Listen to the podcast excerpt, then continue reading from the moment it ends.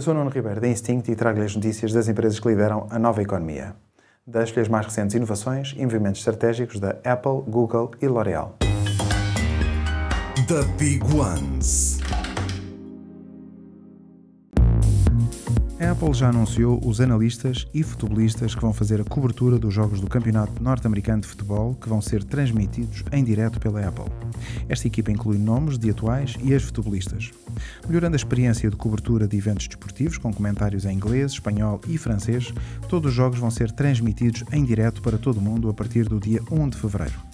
Alguns jogos vão estar disponíveis para quem já tem Apple TV Plus, mas para quem ter acesso a todos os jogos da Major League Soccer terá de ser feita uma subscrição adicional.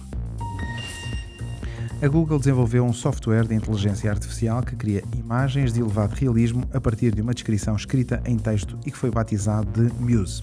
O que diferencia este software é a capacidade de apresentar criações com maior rapidez e rigor, quando comparado com softwares como o Imagen, também desenvolvido pela Google, e o DALL-E 2 da OpenAI a L'Oréal comprou uma participação minoritária na Digital Village, uma startup de origem francesa que desenvolveu uma plataforma Metaverse as a Service e um marketplace de NFTs para marcas, designers e comunidades. Este é o primeiro investimento da L'Oréal em startups na área da Web3, que pode ser a porta de entrada para uma próxima evolução no retalho com experiências de compra mais imersivas. Super Toast by Instinct.